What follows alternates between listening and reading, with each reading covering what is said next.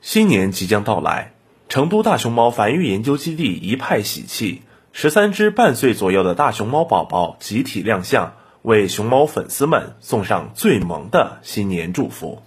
此次亮相的十三只大熊猫宝宝，其中太阳产房有幻彩、北辰、嘉欣等六只，月亮产房有交易、既然、直鱼等七只。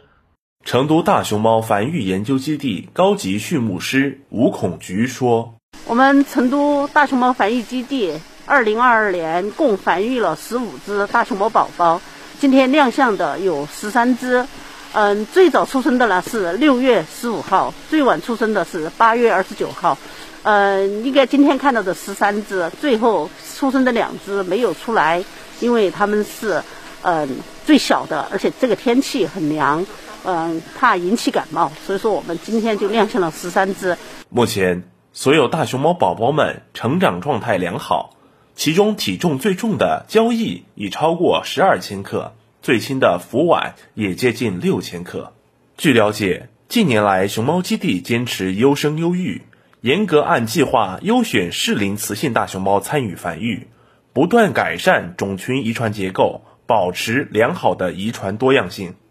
目前，大熊猫圈养种群数量发展到二百三十七只。通过不断引进和培养人才，开展科技攻关和成果转化等方式，使圈养大熊猫种群年均增长率提升至百分之十二点二，